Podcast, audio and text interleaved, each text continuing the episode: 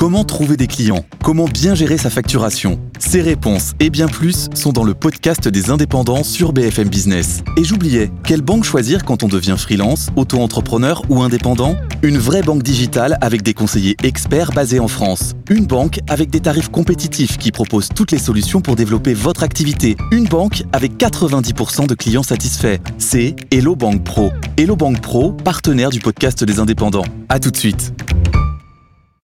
Les pionniers chez Fred Mazzella. Le tête-à-tête. Bienvenue dans le tête-à-tête des pionniers. Aujourd'hui, je reçois Plantu. Bonjour Jean, bonjour Plantu. Bonjour, bonjour, merci de me recevoir. Alors, euh, tes dessins sont très connus en France. Tu as publié à la Une du Monde pendant près de 40 ans tous tes dessins. Tu aimes donc le dessin, l'humour, la liberté et la paix. Ton engagement a eu un rôle diplomatique fort à l'international. Tu aimes comprendre les différences que tu observes entre les sociétés et les partager. On va d'abord explorer euh, les grandes étapes de ton parcours euh, pour mieux te connaître et puis on plongera dans tes passions. Euh, le dessin de presse, la liberté et la paix. on aura le plaisir de voir Rebecca venir agrémenter nos échanges d'informations, notre journaliste d'information et d'illustration sur ton parcours et sur tes passions. Et euh, tu as avec toi ton outil de travail, tes outils de travail aujourd'hui, tes crayons, euh, ta tablette, euh, tout. Tu peux faire autant de dessins que tu veux. tu n'hésites pas à, nous les montrer au fur et à mesure ou à la fin. Et voilà, tu as tout. et donc on est parti. Pour ton parcours, tu es né en 1951 à Paris. Euh, ton père était lui aussi dessinateur, mais dessinateur euh, industriel pour la SNCF. Euh, comment se sont passées ton enfance et ta scolarité? Tu en gardes quel Alors, quand je repense à mon enfance, l'autre jour j'ai été discuter avec ma sœur, on essayait de se rappeler les, souvenirs avec papa et maman. une enfance très simple. Mon père travaillait à la SNCF et au début ça marchait bien l'école. Et puis à tel point qu'il m'avait inscrit euh, dans un lycée qui s'appelle le lycée Henri IV, je crois que... Oui, je suis passé hein aussi plus tard, mais... Et, euh, et, ce lycée était tellement fort, de, à un haut niveau, que là, j'étais pas tout à fait à la hauteur. Et là, j'ai ramé de la sixième jusqu'à la terminale, voilà. Et donc, j'ai un peu décontenancé mes parents qui étaient moins contents de mon parcours. traduit comment?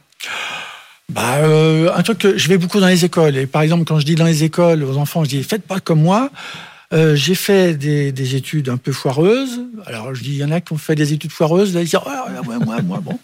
Et puis euh, je leur dis, alors attendez, faites pas comme moi, parce que le même soir, quand j'avais 18 ans, je faisais médecine, j'avais eu mon bac, on ne sait pas pourquoi, mais j'ai eu mon bac, on ne sait pas comment. Et mes parents m'avaient dit, Diama, fais, euh, puisque tu es en bac sciences, fais euh, médecine. Je dis, bah oui, mais médecine, j'y connais rien, et, et moi j'aimerais bien faire du dessin. Tu feras du dessin après, ils m'ont dit.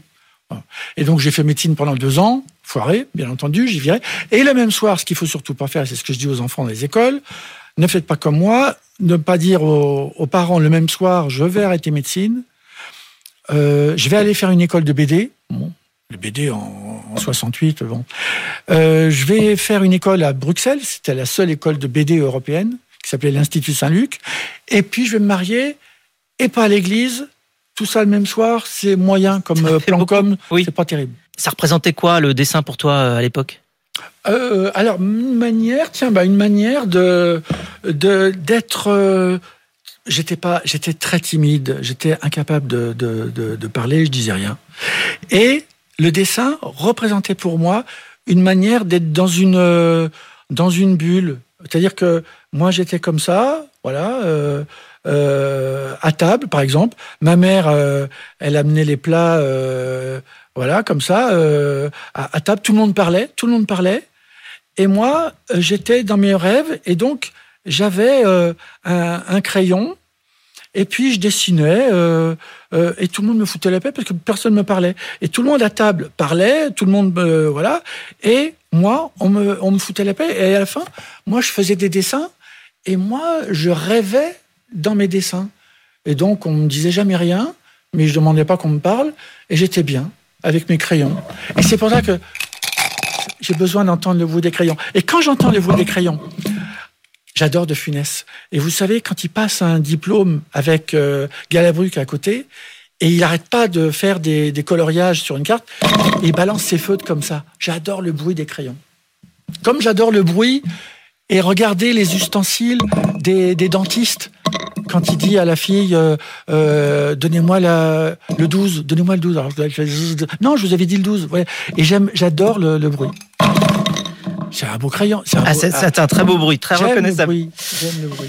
Et donc, attiré par euh, les dessins, ouais. euh, la BD, ouais. tu pars à Bruxelles et c'est là que commence quand même ton parcours de dessinateur. Rebecca. C'est en effet euh, à Bruxelles que vous proposiez des planches aux journaux étudiants Panurge et Bonne Soirée pour payer vos études. Euh, même euh, vous êtes ensuite rentré en France pour travailler aux Galeries Lafayette où vous vendiez des meubles pour gagner votre vie tout en proposant vos dessins à plusieurs quotidiens. Et c'est en octobre 1972 que Bernard Lausanne, rédacteur en chef du Monde, publie votre premier dessin, La colombe de la paix pendant la guerre du Vietnam, un symbole qui demeure encore d'actualité un peu partout sur la planète. Sans suivent plusieurs collaborations pour le monde diplomatique et Phosphore notamment dans les années 70, puis tous les samedis à partir de 1982 jusqu'en 1985, quand le directeur de la publication d'alors, André Fontaine, décida que vos dessins seraient tous les jours en photo au fronton du monde.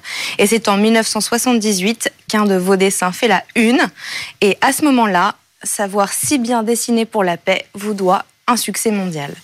Dans les années 90, vous rencontrez Yasser Arafat et Shimon Peres avec qui vous signez successivement un même dessin, une première fois que les deux parties signent un même document, un an avant les accords de Le. La rencontre est filmée et la vidéo euh, reçoit le prix du document rare au Festival du Scoop d'Angers. 2005 est un autre moment crucial de votre carrière. C'est l'affaire des caricatures de Mahomet, le monde arabe qui s'embrase suite à la publication de 12 caricatures de Mahomet réalisées par des dessinateurs danois.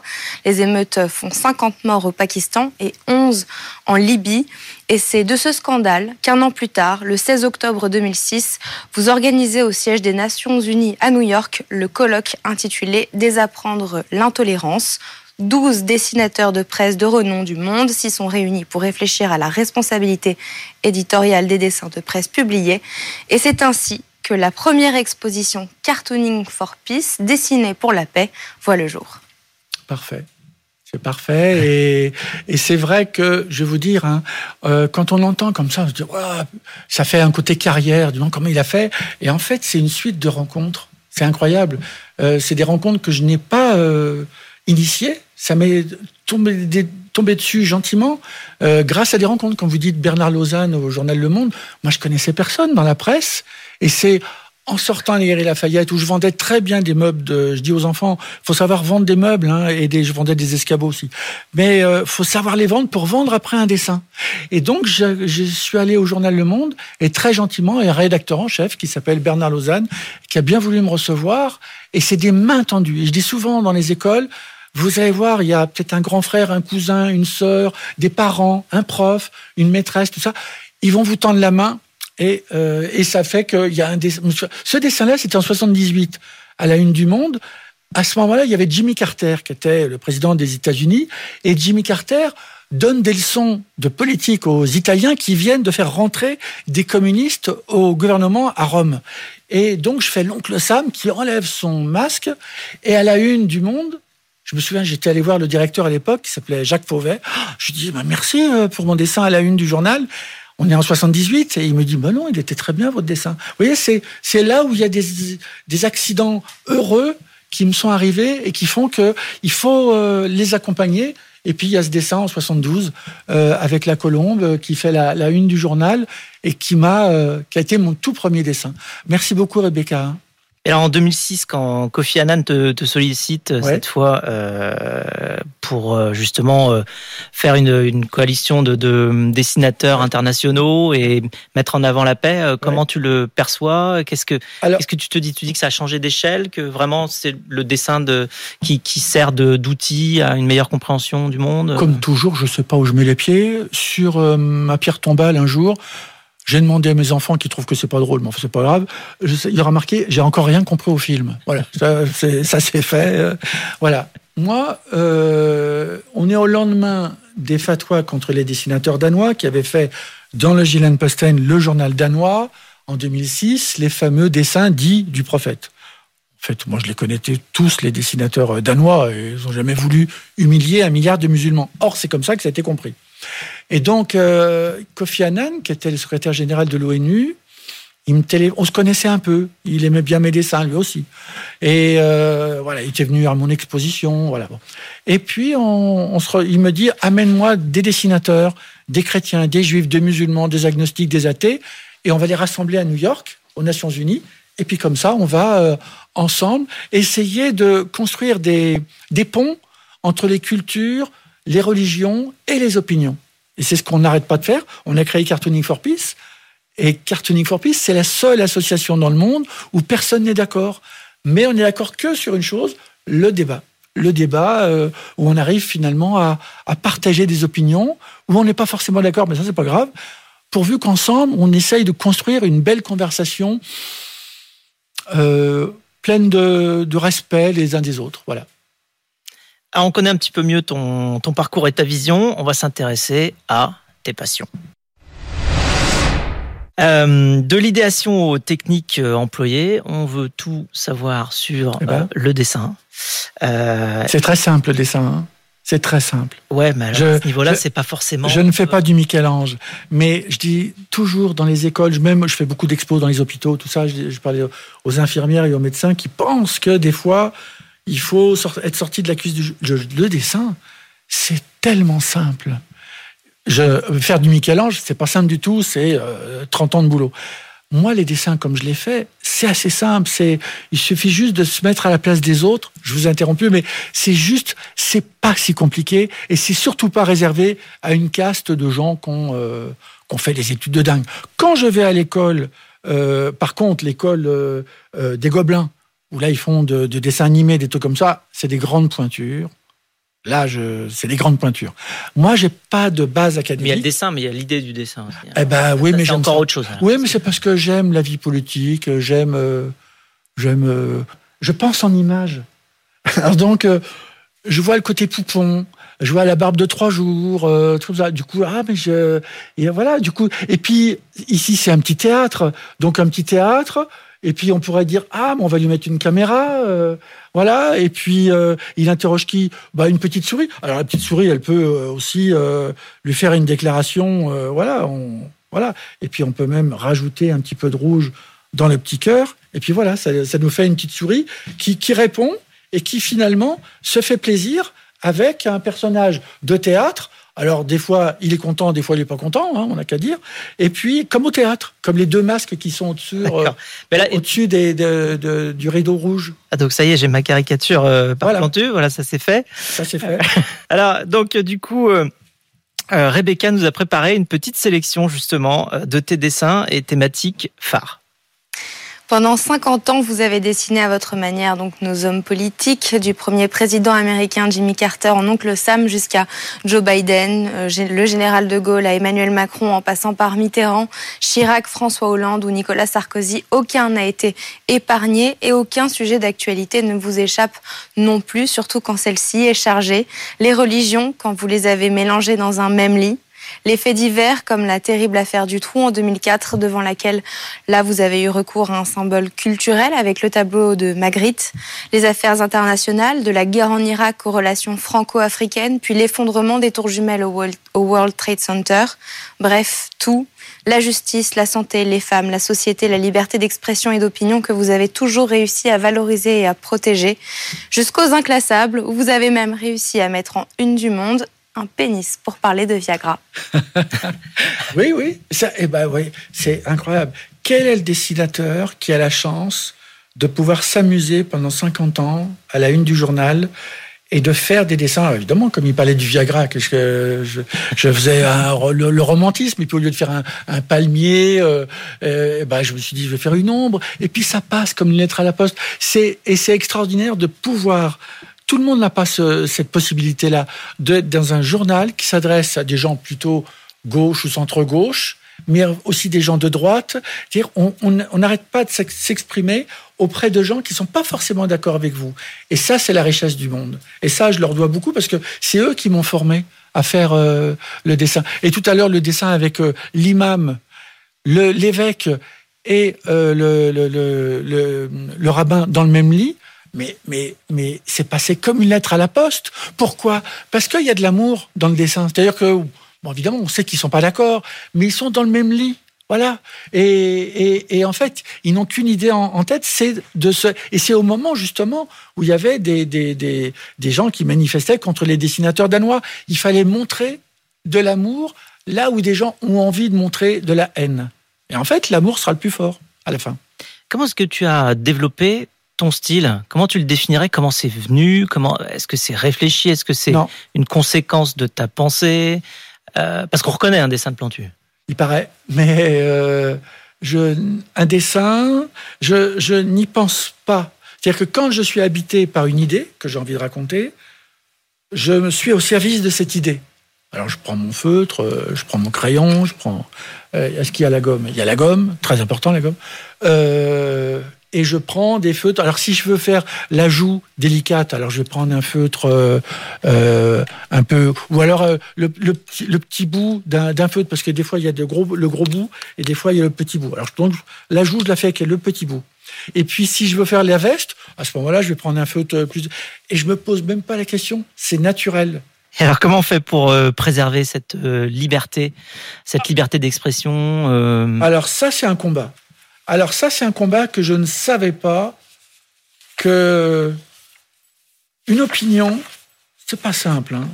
Une opinion, c'est, je sais pas moi. tiens, mais je vous parlais de, des dessins sur pour rendre hommage aux, soignants. Bon bah, un dessin comme ça, c'est une manière de faire rentrer du positif à un moment où on est tous euh, euh, confinés et malheureux. Voilà.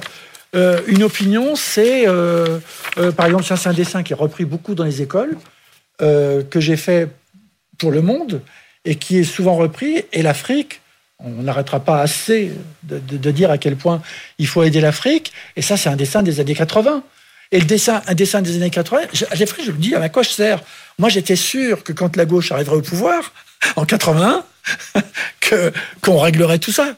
Et on n'a rien réglé tout ça, vous voyez on, aime, on dit qu'on aime les Africains, je pense que c'est vrai. Mais à la fois, il faut faire plus, il faut faire mieux. Voilà. Euh, donc, euh, c'est en mars 2021 que tu as signé ton dernier euh, dessin pour Le Monde Pour le journal Le Monde, oui. Mais tu continues, tu ne t'arrêtes pas là. Tu je ne sais pas faire autre chose. De toute façon, tous les jours. Je ne sais pas faire autre chose. Comment on fait pour suivre Plantu euh, tous les jours euh, Alors, euh, bah, les dessins. Alors, dans les expos, hein, dans les expos, il y en a un peu partout. ça, c'est un dessin que j'ai fait pour rendre hommage aux, Ukrainiens. voilà, tous les réfugiés, les deux drapeaux, les deux couleurs, le bleu, le jaune, et puis ces gens. Rien que de faire un dessin, c'est pas une manière, ça remplace pas. c'est une petite Qu'est-ce que c'est comme aide? C'est rien. Mais c'est leur dire, on pense à vous. Voilà, c'est on pense à vous. Comme une lettre. Et c'est un dessin qui, qui, permet de... Ou par exemple, ceux qui n'arrivent pas à remplir leur caddie, le caddie de mes soucis, bon voilà. C'est, on pense à ceux qui n'arrivent pas à remplir leur caddie. Est-ce que ça remplit leur caddie? Non. Mais ils, quoi, ils voient le dessin et ils disent, ah bah, oui, j'ai, du mal à remplir mon caddie, et bah, il y a des gens qui pensent à moi. Euh, ça fait pas de moi euh, euh, sur Teresa, hein. Voilà. Et je dis toujours aux enfants dans les écoles, euh, faites de la musique, parce qu'il n'y a que ça qui est le plus important, c'est la musique. Voilà, c'est la musique. Et c'est la musique, c'est la musique et la culture qui nous sauvera. Enfin, j'espère. Enfin, j'aurais. Attendez, vous coupez à l'antenne hein, quand vous voulez, parce que je dis peut-être n'importe quoi. Ah non, non. Non, ça va tout va bien. la musique nous sauvera. Euh, la musique adoucit les mœurs et, euh, et, toutes les sortes de musique. Euh, d'ailleurs, c'était c'était Duke Ellington, je crois, qui disait qu'il n'y a que. On lui a demandé qu'est-ce que vous préférez comme style de musique? Il a dit il n'y a que deux musiques, la bonne et la mauvaise. Et moi, je préfère la bonne. Ah oui, oui, oui, oui. ouais, c'est une bonne. Il aurait, il aurait pu répondre autre chose. Il aurait pu. Parce que le jazz avec Duke Ellington ça va très loin et ça parle aux étoiles. Et, quand on est, à, on a perdu quelqu'un de cher dans une famille, un dessin ou une musique, c'est parfait.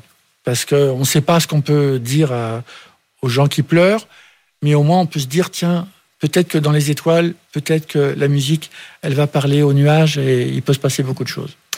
Le dessin et la musique, même inspiration, euh, mêmes effets positifs. C'est le temps pour nous de passer à la séquence suivante. Et nous voici dans la séquence Actu des pionniers.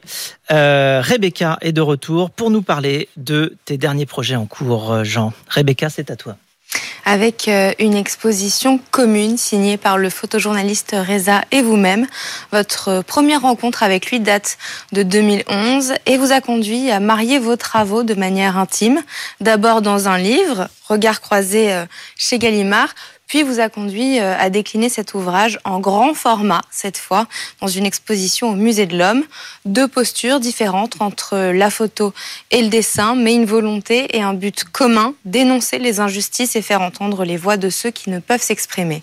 Les images exposées au Musée de l'Homme ne rendent pas compte seulement des nombreux conflits de la planète, mais aussi de manière très singulière l'impact de l'activité humaine sur l'environnement, une alliance entre la photo et le dessin qui permet une lucidité et une justesse aujourd'hui parfois plutôt rare. Merci, merci beaucoup. Et, là encore, j'ai beaucoup de chance.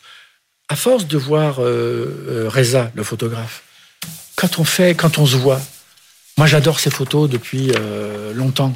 Quand je vois les photos de, Reza, Là, il y a un Américain, je pense que c'est en Irak ou en Afghanistan, il est en train de partir. Et il y a mon dessin que j'ai fait pour Le Monde avec cette, ce personnage qui a son casque, il y a peut-être plus de tête, il est peut-être déjà parti, ou, ou peut-être qu'il n'existe déjà plus.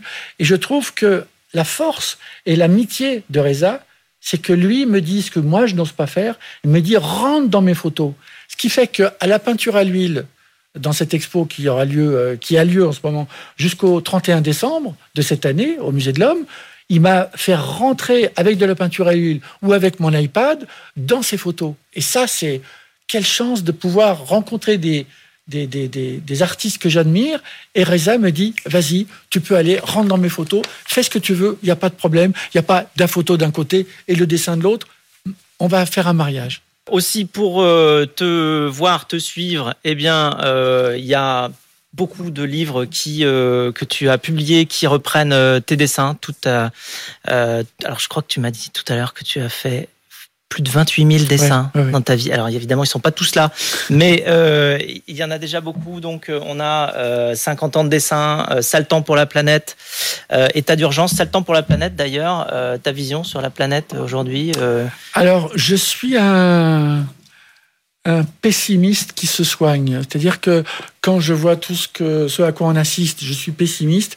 Et à force de voir et de rencontrer des dessinateurs de presse tellement différents, qui font un boulot formidable et qui sont pour moi des résistants, quand je vais en Jordanie, quand je vais en Iran, et que je vois ces dessinateurs de presse qui arrivent à s'exprimer alors que ce n'est pas simple pour eux, dans le Maghreb, au Proche-Orient, en Palestine, en Israël, je trouve que là, j'ai plein de d'énergie dans ma tête qui me donnent du beau au cœur et qui font que je me dis, nous, en tout cas du côté des dessinateurs, on a tout ce qu'il faut pour faire la paix. Seulement, on n'écoute pas toujours des dessinateurs. Voilà, c'est. J'aimerais bien qu'on nous écoute un peu plus et voir qu'est-ce qu'on arrive. Là, en ce moment, il y a une expo à Paris de Kazanevski, qui est un dessinateur ukrainien. Et si vous voulez aider euh, l'Ukraine, euh, on peut acheter ses originaux. C'est dans une galerie euh, à Paris.